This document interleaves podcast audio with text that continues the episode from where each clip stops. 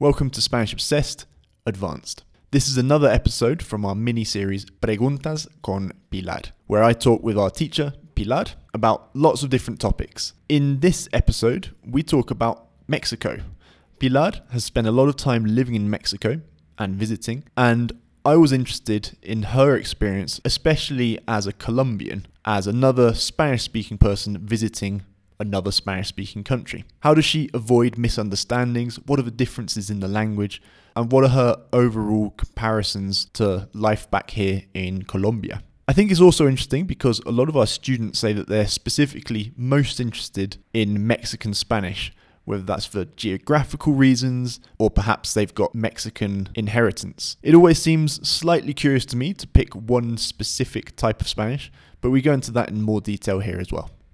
Audio for this podcast is available for free, and pro members get full access to the interactive transcription.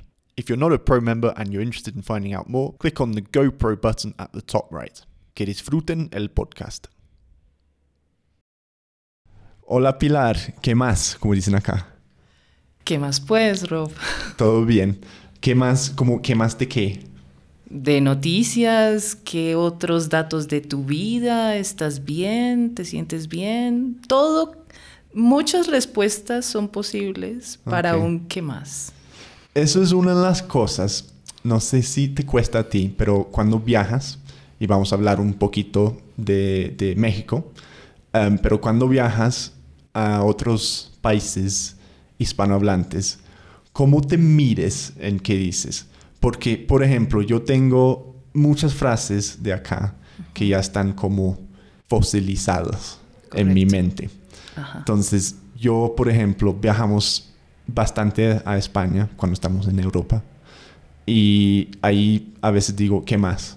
Y la gente me mira como, eh, no sé. Como- Como, ¿Qué, y- qué más te y- cuento? Y les dice lo mismo, co- como, regálame una cerveza. No, te lo cobro, pero no te la voy a regalar. Como tienes como un- una carpeta en la mente de que esto, estos dichos solo son de Colombia. Digamos que es parte de la diversión de cuando tú viajas, ¿no? Y es el choque de los primeros días hasta que te adaptas, sí. Y sí, nosotros tenemos como una carpetita de mientras estás en España no dices regalar y mientras estás en otra parte utilizas lo que, lo que dicen la Sí. gente, las, per- las personas del lugar. Hay que poner como el, las an- antenas, ¿cierto? Sí, es como... Para decir, aquí, ¿cómo dicen regálame ahí? Porque en España dicen ponme. Y se puede decir eso acá, pero suena un poco grosero, ¿no? Suena grosero, muy agresivo, sí, como falta de tacto, ¿no? Entonces sí, cuando estamos viajando hay que recalibrar, ¿no? Como eh, la antenita para comunicar. Sí, pero bueno, entonces enfocamos un poco más. ¿Nos enfocamos o enfocamos? Eh, bien podríamos decir, nos concentramos. Ah, ok, ninguno de los dos. Nos concentramos un poco más en México, em, porque tú llevas bastante tiempo visitando México. Se Sí. puede decir que lo conoces bien, ¿cierto? Sí, sí, ya tengo una experiencia de viaje y de, de convivencia. Listo. Y muchos de nuestros estudiantes viajan mucho a México. Sí. Y es cierto que entre México y los Esta- Estados Unidos pues comparten mucho. Y no sé hasta qué punto, pero casi se puede decir que el español de los Estados Unidos, porque hay un español de los Estados Unidos, Sí. es como el español de México o tiene mucha influencia. Sí, tiene mucha influencia a raíz de, la, de, la, de las migraciones, ¿no? El- claro. El, factor migratorio es como el primero de todos en este asunto. Hay una gran cantidad de población hispana en, Ujú. en en Estados Unidos y pues eso ha generado unas, unos cambios lingüísticos que bien podríamos decir son cambios en marcha, Ajá. es decir, es un proceso que estamos viendo. Entonces, hay personas que nacieron en Estados Unidos, pero sus padres son hispanos, entonces tienen eh, su lengua familiar, es español, pero por el contexto se mezcla con el inglés. Sí. Entonces de ahí sale el famoso Spanglish. Sí, sí. Lo has escuchado, ¿no? Eh, yo creo que sí, pero nunca he podido ide- identificar como esto es Spanglish. Cuando estuve en Perú, cuando estaba en Perú hace casi un año, estaba en, ay, ¿cómo se llama la capital? Lima. Sí. Y escuché muchos americanos ahí, pero con herencia latina. Ajá. Y el español que hablaban era como muy... No sé si era como el español de México o un español totalmente nuevo, el Spanglish. Escuché, por ejemplo, alguien dijo eh, que estaba pidiendo algo y dijo, no, ordené tal cosa. Y yo pensé, pero no, ordenar es como poner las cosas en orden. Pero suena mucho como order en inglés. Entonces, eso puede ser como una de esas palabras que en Spanglish se usa, como cambiar una palabra en inglés a su equivalente en español. Sí, así es. Hay, hay modificaciones de palabras en español y hay modificaciones de palabras en inglés adaptadas al, al español. Por ejemplo, eh, en inglés está el hang, hangout, ¿no? Pero en el spanglish ellos pueden decir algo como vamos a hanguear. Ay, no. Exacto, entonces es una fusión de, de formas tanto del inglés como del español y, y las personas lo utilizan, lo cambian, depende de cada persona. Entonces Sí. no hay como una gramática específica del spanglish, sino que va cambiando de persona a persona. Mm. Pues vamos a ver en 20 años para, va a haber cursos de Spanglish en vez de español. ¿Quién sabe? ¿Quién Sí. sabe? Eh, pero bueno, estamos desvariando un, un poco del tema, que es de, de México. Pues yo también he visitado, Ujú. em, pero me gustaría como saber tus, tu experiencia en general de México o cómo te parece en general, especialmente para una colombiana. Uh, bueno, eh, hay una cosa muy bonita y México y Colombia tienen una relación muy bonita. Hay como una, un, un sentimiento de hermandad entre los dos países, ¿no? Cada...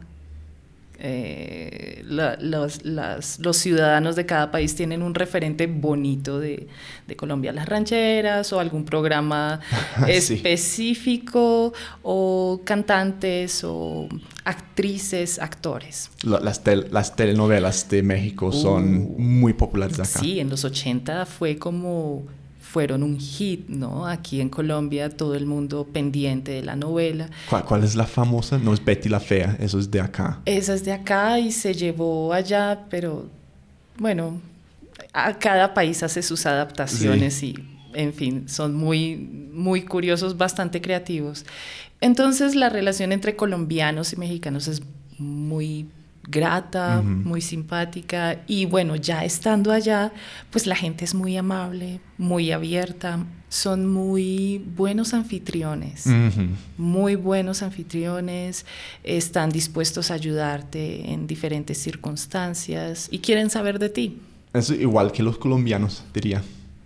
Exacto. la gente es muy, muy amable acá y vi lo mismo allá también. Sí, te sientes como, como en casa, ¿no? Te, te, te acompañan. Y pues la comida, obvio. Por supuesto, es, es, si no es, creo que es como el tema por el que, uno de los temas que hace muy famoso a México, ¿no? Toda su gastronomía, la comida tan variada y bueno, necesitas un año o más de un año para poder experimentar, conocer sabores, Sí. eh, colores, ¿no? Ritmos. Hice un curso de cocina en Oaxaca ¿Qué aprendiste eh, a hacer el mole.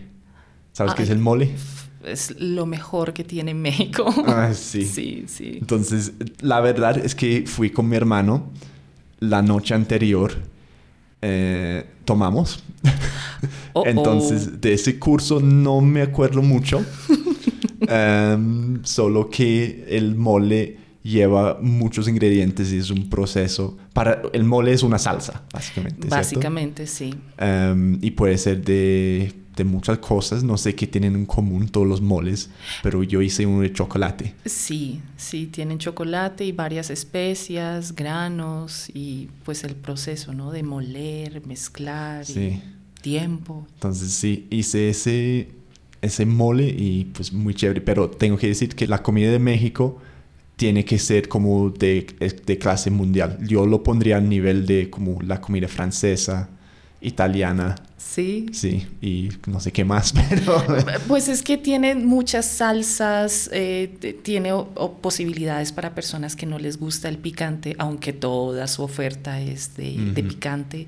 Los jugos, las frutas, las combinaciones, pero siempre hay elementos comunes, ¿no? Sí. La tortilla, la crema, el maíz, ¿no? Que pues van a cambiar de acuerdo al, al Sí. plato que tú eliges. Entonces, cuando vuelves de México y vuelves a la comida colombiana, ¿te gusta o es como, "Ay, es esto otra vez? Pues ah, conmigo pasa una cosa curiosa y, y disfruto la comida en el lugar. Es como, Ujú. sí, es una buena experiencia, pero si regreso a Colombia es como, ok, la comida Vo- volver colombiana. a comer volver a arroz comer. y papa en, la- en el mismo que plato. me encanta también, pues es, digamos, eh, puestos en la mesa, las comparaciones son muy difíciles, ¿no? Por las salsas, por los colores, por los aliños, Mm, pero pues, pero aquí hacen algo que me parece una travesía, ¿cuál? que es mezclar tantos,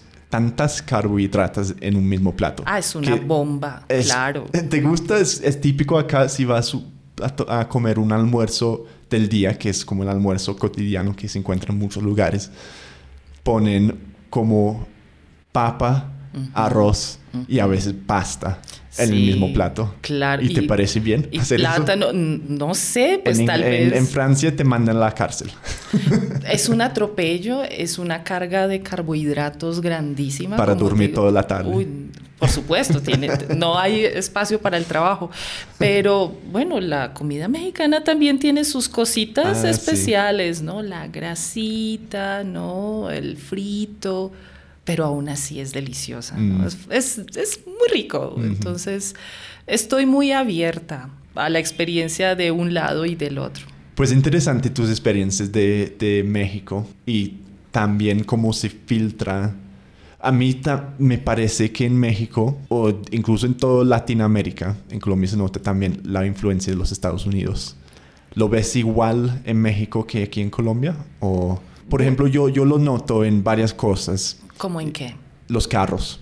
No sé, pues no conozco, es que no tengo tanta experiencia en los Estados Unidos. Pero aquí como hay muchas camionetas que la vida es muy... Todo gira alrededor del carro. Y yo creo que es algo... No sé si es tanto una influencia, sino algo que comparten con los Estados Unidos. Sí, eh, la idea es interesante. Digamos, yo no estoy muy cerca del asunto de los automóviles, pero por ejemplo, en el caso de, digamos, la experiencia de persona recorriendo algunos almacenes en México, en. Ciudad de México o en pueblitos, hay, un, hay una cadena de almacenes muy reconocida allá. Y cuando tú entras es ves lo que encuentras en Estados Unidos en la oferta de productos para comer, eh, para belleza, de ropa. Y tú dices, sí, tienen mucha influencia eh, de Estados Unidos en muchos de los productos que ellos consumen. Ellos como están allá constante, pues los utilizan, pues no, no sienten que, que estén compartiendo algo con ellos en común. Y uno como un ojo externo dice, esta parte ya no es tan mexicana, esto Sí. está como demasiado del norte, gustos, preferencias por algunas salsas o por algunos O productos. incluso la ropa. La ropa, sí, claro que sí. Entonces, sí, hay unas influencias y los ves en los mercados, por ejemplo, en, en- en el merca en los supermercados, por ejemplo. Bueno, con tu cerebro lingüístico, que me estabas diciendo antes de grabar que notaste muchos eh, rasgos, se podría decir, del español mexicano. Ah, sí. Diríamos que errores también, que cosas que te molestan. Eh, pues son como curiosidades, porque pues bueno, la gente decide cómo hablar la lengua, pero tengo uno en particular, el verbo venir. Ese verbo que es irregular, muchos de mis estudiantes lo conocen, es un irregular en el pasado Y cuando conjugamos ese verbo, la segunda persona normalmente es viniste. Yo vine, tú viniste, él vino. En México, veniste. Y yo, aquí va una I, pero ellos utilizan una E. Lo han cambiado. ¿Por qué están haciendo esto? Mm. Pero es un poco extraño, suena un poco raro, pero pues así se escucha en la radio, se escucha en la tele, la gente lo dice, entonces es como, pues es la variedad mexicana, ¿no? tengo que confesar que yo, es, yo he visto varias series en Netflix, por ejemplo, de México. No se me viene ningún nombre, eh, pero varias. Ah, Narcos tiene pues colombiano, el acento colombiano, pero también mexicano. La Casa de las Flores. Sí, viste, eh, vi un poco de eso. También había uno acerca que yo recomendaría mucho. ¿Cuál? Que es acerca de son son unas amigas eh, que viven en la Ciudad de México, que, son de como clase media alta y, por y hacen como un viaje de carretera. Voy a buscar el nombre y ponerlo en, en las notas. Pero lo que quería decir es que yo he escuchado una variedad de acentos dentro de México que me parece que el español ahí es más variado que otros países y por lo tanto más difícil para nosotros. Por supuesto, la tonada que tienen eh, eh, son diferentes zonas de México, sí, el, español de Monterrey, el español ah, de la península de Yucatán también es súper variado. Sí, digamos que alguien puede tener su, su reto, ¿no? Para entender un poco diferentes acentos o variedades. Sí, y, es, difícil porque muchos, para muchos de nuestros estudiantes, muchos estudiantes del español en los Estados Unidos, la variedad del español que es más, más cercana eh, para ellos es de México, por la geografía, por la herencia, por familia. Y entonces es como, y siempre me dicen, quiero aprender el español como se habla en México. Y yo, bueno, dentro de México hay muchas variedades de español. Y entonces, ¿en qué parte? Es, muy difícil. Entonces. Sí, y lo que pasa con, con, ese referente es porque el referente que tienen los estudiantes o la gente en general es lo que escucha en la radio, lo que ve en la televisión y, y lo que ve en las series. Y digamos que es como un español muy cuidado para la variedad de un país. Mm. Entonces, por ejemplo, hablar del español en Colombia, pues muchos dirán, quiero hablar como alguien habla en Colombia, pero tal vez hacen referencia al acento de un lugar en particular. De narcos. de Colombia. habla Pablo es, es muy curioso, no, y es muy curioso que dicen, y me pasó en México, ¿de dónde eres? Yo, de Colombia pero tú no hablas como colombiana.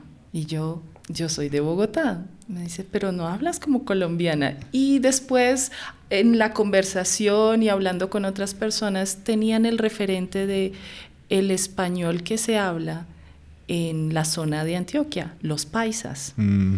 Muy común en las películas de tipo narcos o de narcoseries, por ejemplo. Mm. Entonces es como eh, es lo que escuchan, ¿no? Lo que escuchan en la radio, lo que ven en, televisión, en internet. Y tú has tenido estudiantes, yo por ejemplo he hablado con estudiantes que no han tenido muchas clases formales, pero sí que trabajan con mexicanos. Entonces vienen a las clases y les falta como una, una base de español, hacen errores como básicos, pero también salen, les salen unas frases y yo digo, pero ¿dónde escuchaste esto? No, no ni siquiera lo entiendo. Que son el contexto de, de, trabajo, de obreros y de construcción, por ejemplo, de pues que tienen este contacto con, con, personas que trabajan así. Entonces es como utilizan unas palabras muy específicas y yo, ¿dónde escuchaste esta palabra? Con los trabajadores. Entonces, por ejemplo, alguien dijo como huerco, creo y huerco, aquí en Colombia, huerco no significa nada, pero huerco en México es un muchacho, un chico. ¿no? En, en, vez de hacer como un catálogo de todos los errores que escuchaste ahí, quería resaltar algo que escuché mucho también ahí, que era cuando entras en un restaurante y el mesero la mesera, la mesera te dice, ¿dónde gustas? ¿Dónde, gustan? Ah, donde guste. Donde, o donde gusten. Donde gusten. Y yo, no, es que gustar no es un verbo así, debe ser donde, pues no sé, donde les gustaría sentarse, algo así. Donde usted quiera sentarse. Donde, donde quieran, sí. Pero donde gustan, donde gusten así. Es como, ¿qué pasó con mi gramática? Sí. en, mi clase número 3 aprendí esto. Gustar, A, B y C. Sí. sí, son de esos choques, ¿no? ¿Por qué están hablando de esta manera y me cambian los libretos en, en pleno viaje, ¿no? Sí, entonces eso sí que es un error y no tiene nada de historia de ser. Son usos de la gente, digamos que son usos de la vida cotidiana, ¿no? Como eh, donde guste, como guste. Pero sí, lo que pasa es que no nos suenan y, y ahí sí no podemos pelear. No, no, no, no lo vas a encontrar en un curso de gramática español. No, formalmente no, porque ya haría parte del español hablado, del español coloquial. Pues para terminar, siempre tengo mi, mis puntos, mis preguntas gramaticales. Claro. Eh, hacemos, lo, lo podemos hacer como muy cortico. Para los nativos de inglés, una de las partes más difíciles del español es el imperfecto o el indefinido. Ah, y te cuento una historia. Sí. Yo, porque yo siempre lo decía mal. Todavía cometo muchos errores con esto. Pero yo tuve una clase hace como tres o cuatro años y el profesor me preguntó, pues cuéntame de ti. Entonces le empecé a contar toda mi historia de cómo aprendí el español y yo le dije, vivía en España dos años. Y me cortó, me paró, me dijo, no, no, no, es que viviste en España. Y yo, pero es que llevo seis o siete años contando esta historia diciendo vivía en España y nadie me ha corregido. Ay, no. Entonces, pues desde ese momento eso fue como un punto clave en que pensé, ok, viví en España. Y en este caso, ¿por qué se usa viví que es el indefinido, ¿cierto? Ese es el indefinido. Y no vivía. Digamos, eh, se dice o se utiliza indefinido, viví, ¿no? Porque esa actividad o ese tiempo que, esa experiencia que tuviste tuvo un inicio y tuvo un final. Es decir, puedes hablar de una fecha exacta, un tiempo específico en el que viviste en España. Por ejemplo, ¿cuánto tiempo viviste? Sí, dos años. Dos años, entonces viví dos años en España. Es todo. Entonces sí digo sin como el tiempo, sí digo la frase nomás como vivía en España. ¿Eso solo es correcto o es, incorrecto? Bueno, no es ni correcto ni incorrecto, necesitamos más contexto. Cuando una persona utiliza esa forma vivía, digamos que enciende un, chip en, la persona que está escuchando tu historia mm. y piensa en, ah, esta persona me va a contar una historia. Ah, ok. Entonces, digamos, para hacerlo más corto, el imperfecto es un tiempo muy común de las narraciones. Entonces, por ejemplo, tú puedes contar ¿Qué cosas habitualmente hacías cuando vivías en, España?